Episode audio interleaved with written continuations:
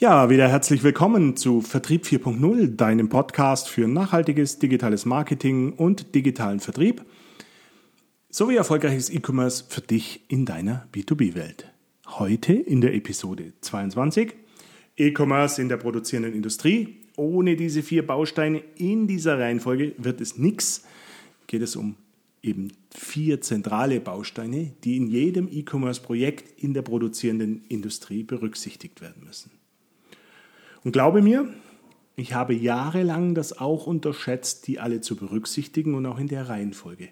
Und heute weiß ich es deutlich besser. Also sei gespannt, um was es genau geht. Viel Spaß beim Zuhören und Know-how tanken.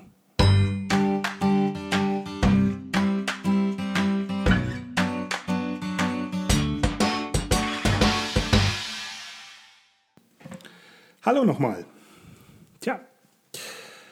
Das heutige Thema, würde ich sagen, hat bereits 1998 begonnen. Ich habe meinen ersten Online-Shop 1998 für einen Spielevertrieb mit meinem Team zusammen aufgebaut. Die Herausforderungen damals waren also nur ganz andere wie heute. Es war damals richtige Pionierarbeit. Wir haben uns Software aus den USA besorgt, haben die erstmal mühsam verstehen müssen, haben die teilweise sogar die Sprache dafür lernen müssen und haben die auch vor allem auf Deutsch übersetzen müssen. Und man denkt immer, ja, es ist ja relativ einfach, man muss aber nur Text übersetzen. Nein, die ganzen Prozesse sind auch anders. Also zum Beispiel, und das kennen wir alle, wenn wir einen amerikanischen Shop irgendwie ausfüllen oder das Bestellformular ausfüllen, wir haben einfach zum Beispiel keine bundeslandspezifischen Steuersätze. Das musste alles umgestellt werden. Waren spannende Herausforderungen ähm, und viel Pionierarbeit mit ja, schönen Ergebnissen für uns und unsere Kunden. Ja, und heute, wo liegen da die Herausforderungen? Ähm, ich spreche heute jetzt mal ausschließlich für die produzierende Industrie und den Maschinenbau, in dem ich mich ja heute hauptsächlich auch bewegen, bewege. Und aus meiner Sicht gibt es da jetzt vier Bausteine, äh, die für einen erfolgreichen Handel, also sei es so ein Produktvertrieb oder vielleicht auch der Ersatzteilvertrieb, gebraucht werden. Wenn du mit diesen vier Bausteinen sorgsam umgehst und die auch Teil deines Projekts werden lässt, dann stehen die Chancen gut, dass es auch ein, ein sehr erfolgreiches Projekt wird. Ja, was sind jetzt diese vier Bausteine? Der erste Baustein ist die Strategie. Der zweite Baustein ist die Technologie. Der dritte Baustein ist der richtige Partner und die Implementierungen. Und der vierte Baustein ist die Akzeptanz beim Kunden. Ja, lass uns jetzt in die vier Bausteine tiefer einsteigen. Erstens die Strategie. Wie fangen oft Projekte an?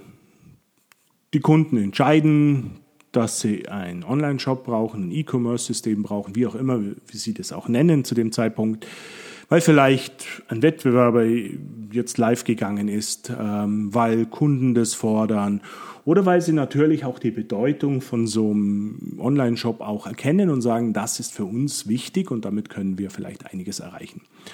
Dann erstellt der Kunde ein Anforderungsdokument, das wird aufwendig erarbeitet, und dann sucht man sich ähm, einen Anbieter. Genauso sind wir die letzten Jahre auch an Projekte gekommen und haben so gearbeitet. Ich behaupte heute, dass du auf diese Art und Weise sehr viel Geld verbrennst für relativ wenig erfolgreiche Online-Shops. Ich möchte nicht sagen, dass das gar nicht funktioniert, aber äh, der Erfolg wird sicherlich nicht so stark sich einstellen, wie du dir das vorstellst. Woran, woran liegt das? Das liegt natürlich daran, weil die Strategie nicht klar ist hinter dem Ganzen. Ich möchte dir einfach mal ein Beispiel erzählen aus, einer, aus der Praxis. Ähm, ähnlich wie das ich gerade geschildert habe, kam ein Kunde auf uns zu und meinte, ja, wir möchten jetzt in das E-Commerce einsteigen, wir möchten einen Online-Shop aufbauen, wir haben ein bisschen erklärungswürdige oder wir haben sehr erklärungswürdige Produkte, aber wir glauben, dass wir die verkaufen können und äh, ja, Online-Shop äh, sollte sein. Unsere Kunden wünschen sich das auch irgendwie und wäre doch ganz gut, lass uns doch mal einen Online-Shop machen.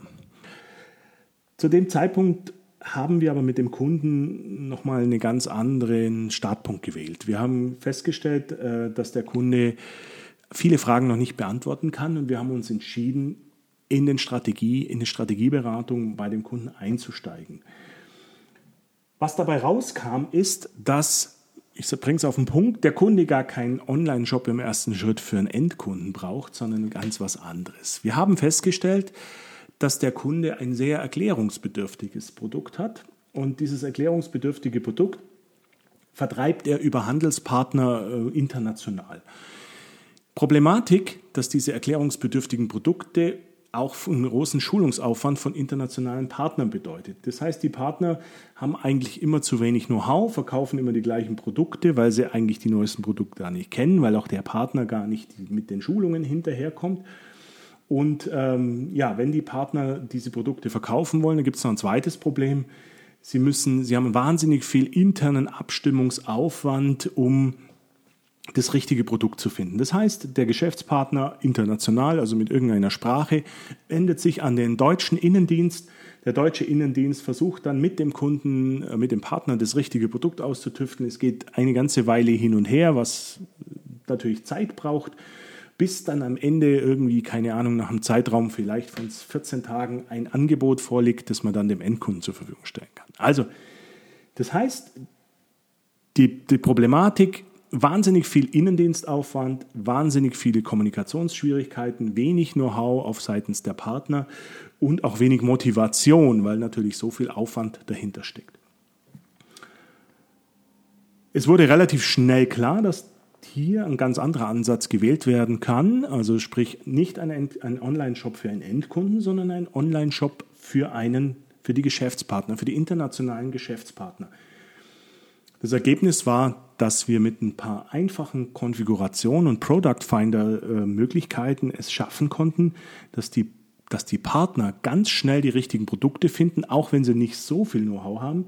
Zweitens sind sie sogar so in der Lage, innerhalb von wenigen, ja, ich sage jetzt mal Minuten, einen, einen äh, Angebot und auch Preise für das jeweilige Produkt zu bekommen.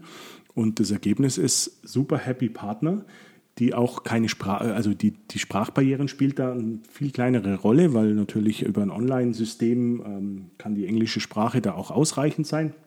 Und ja, die Partner agieren äh, mittlerweile viel lieber mit diesem Hersteller und verkaufen seine Produkte viel lieber, weil es viel schneller, viel einfacher geht. Und die Endkunden finden es auch richtig gut, weil sie viel schneller zu ihren Angeboten kommen und natürlich auch am Ende zu den Produkten. Warum erzähle ich dir die Geschichte? Ganz einfach. Äh, man geht von einer Annahme aus, ähm, würde normalerweise klassisch in einem Projekt nach vorne gehen und würde dieses Projekt über äh, sich durchdenken und würde ein, äh, ja, vielleicht einen Online-Shop bauen. In diesem Fall haben wir einfach, sind wir einfach zwei Schritte zurückgegangen und haben mal nochmal an der Strategie gearbeitet. Und das Ergebnis ist um ein Vielfaches interessanter für das Unternehmen, das, das sozusagen diesen Online-Shop anbietet. Ähm, er spart sich irre viel Kosten, er hat eine ganz andere Marktpositionierung, hat ganz andere Ziele, die er damit erreichen kann. Und letztendlich spart er sich auch einen Haufen Geld, weil er nichts entwickelt hat, was unter Umständen er, seine Kunden oder auch seine Partner gar nicht brauchen.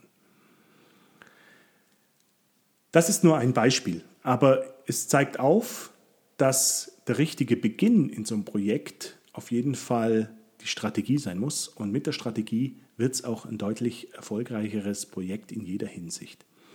Was machen wir in dieser Strategiephase oder was gilt es da zu berücksichtigen? Ja, du fängst in der Strategiephase erstmal an, eine Vision für das Ganze zu machen. Du schaffst dir klare Ziele. Wo willst du eigentlich hin? Und du schaffst eine, eine Zielgruppensegmentierung. In meinem Beispiel waren das zum Beispiel die Partner und nicht die, die Endkunden. Und daraus entwickelst du eine Vertriebsstrategie und für den, ja, für letztendlich für den E-Commerce-Kanal. Das ist der erste Baustein, die Strategie. Die, der zweite Baustein, an den ich heute ansprechen möchte, ist die Technologie. Ähm, ja, wie oft erlebe ich es auch hier, dass zu Beginn eines Projektes, eines E-Commerce-Projektes, ähm, ja, zuerst eine Technologieentscheidung getroffen werden soll. Da werden von Kunden äh, diverse Hersteller eingeladen, um ihre Lösungen zu präsentieren. Ähm, ja, da wird dann eine Entscheidung auf, die, auf in Richtung Tool äh, letztendlich äh, getroffen. Die Kriterien für die Entscheidungen sind unterschiedlich. Da gibt es ganz viele Sichtweisen. Die einen zum Beispiel, das sind jetzt nur Beispiele und Teilekriterien, aber was ich sehr oft erlebe, ist das Thema Systemtreue. Also wir haben zum Beispiel SAP im Haus und deswegen muss es natürlich auch ein SAP-Shop sein. Oder optische Anreize. Ähm, das System von dem Hersteller hat so ein super Backoffice, das sieht total modern aus und das kann ich sehr, sehr gut bedienen und deswegen äh, macht es Sinn, dieses Produkt zu kaufen. Oder natürlich der Wettbewerb, äh, ja, unser Wettbewerber hat das und das auch gekauft und deswegen äh, brauchen wir das auch. Ja, diese Entscheidungskriterien, ich glaube, der aufmerksame Zuhörer, wenn du das bist, wirst du feststellen, das ist nicht so ganz äh, sinnvoll und äh, das wird aber leider oft so gehandhabt. Im, wenn wir das nochmal anschauen, im ersten Fall wird aus meiner Sicht unnötig viel Geld ausgegeben. Ähm, im zweiten Kriterium äh, ja, wirst du feststellen, dass im B2B Online du ganz wenig in dem Backend von irgendeinem Tool arbeitest, also von dem Online-Shop-Tool arbeitest. Du bist viel mehr in einem PIM-System oder im ERP-System unterwegs ähm, als in dem Tool selber. Und im dritten Fall verlässt du dich darauf, dass dein Wettbewerber vielleicht mehr Ahnung bei einer Toolauswahl hat wie du. Also, worauf will ich hinaus? Erst die Strategie die ich euch im ersten Baustein erklärt habe. Dann gibt es eine klare Anforderungen auf das Projekt hin, was man braucht. Und dann kann man sich über das Tool Gedanken machen. Erst dann weißt du nämlich, was du jetzt und in Zukunft auch brauchst. Und dann kannst du dir die Systemfrage stellen. Okay? Dritter Baustein. Der richtige Partner und Implementierungen. Ich habe also noch in meiner ganzen Laufbahn noch kein produzierendes Unternehmen erlebt, das die gleichen Prozesse hat wie ein anderes. Und genauso wird auch dein E-Commerce-Projekt sein. Du wirst keine Technologieplattform out of the box finden, die deine Anforderungen erfüllt. Auch wenn die Hersteller mit ganz vielen Features kommen. Aber du wirst sehen, du brauchst sie nicht so, wie sie da sind, sondern du brauchst sie anders. Und das kannst du mir glauben, das ist wirklich mittlerweile ein Erfahrungswert, auch wenn man immer denkt, man ist da ganz nahe dran. Also musst du damit rechnen, äh, dass du so ein Projekt einen sehr großer Implementierungsaufwand hast, einen Softwareentwicklungsaufwand und mit dem musst du einfach rechnen. Und ja, hier musst du dir natürlich auch die Frage stellen, kann ich sowas mit eigenem Know-how, mit eigenen Leuten so ein Projekt steuern oder, oder durchführen? Oder hole ich mir einen guten Beratungspartner und auch einen Implementierungspartner? Das sind übrigens unter Umständen auch zwei Welten, die durchaus Sinn machen. Der Beratungspartner, der begleitet dich sozusagen in den richtigen Anforderungen, die richtigen Entscheidungen zu treffen. Und der Implementierungspartner ist der, der dir das natürlich dann auch umsetzt.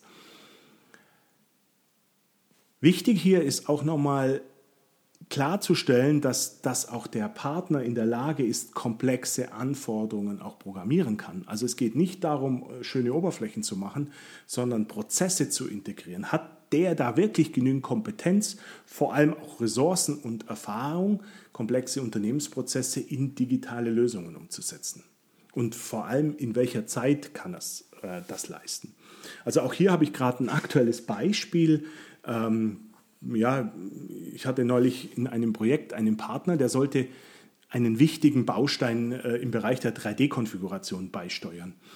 Und der hat sich gut verkauft, ähm, aber es kam raus, dass am Ende eigentlich nur zwei Leute, die in diesem Projekt arbeiten können, und die zwei Leute sind irgendwie eh schon fast ausgelastet und äh, ja, die sollten einen Baustein von fast 100 Manntagen entwickeln.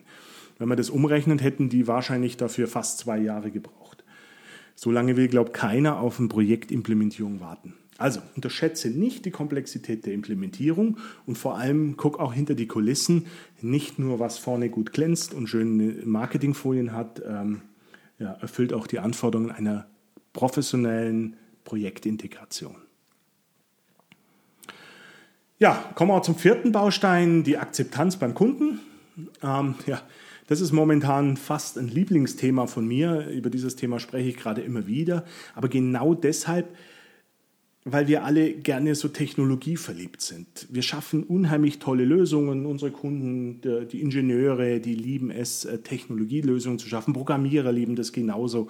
Und ja, dabei wird aber leider allzu oft vergessen, dass wir den Kunden mitnehmen müssen. Und wenn du ganz am Anfang, erster Baustein, Strategie, mit der richtigen Strategie beginnst, dann weißt du auch genau, wer deine Kunden sind und was haben die für Bedürfnisse.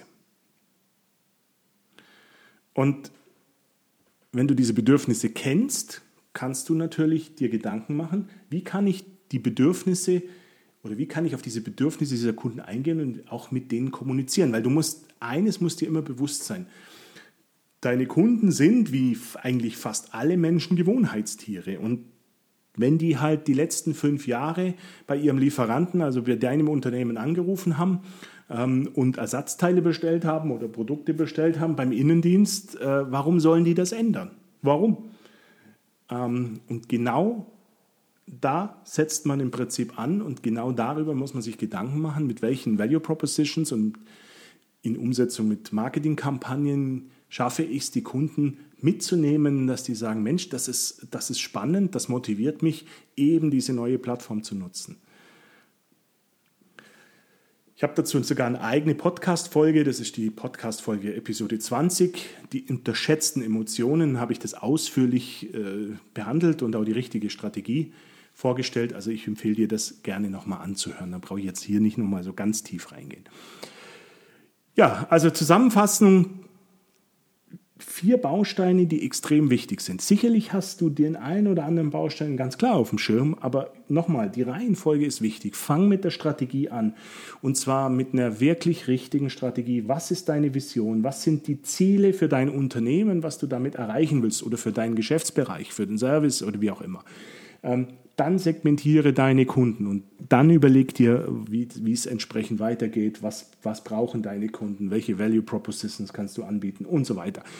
Dann hast du eine, eine Voraussetzung. Ich, ich sage immer, das ist wie beim Haus das Fundament. Ohne gescheites Fundament wird das Haus nicht gut stehen oder nicht lange stehen.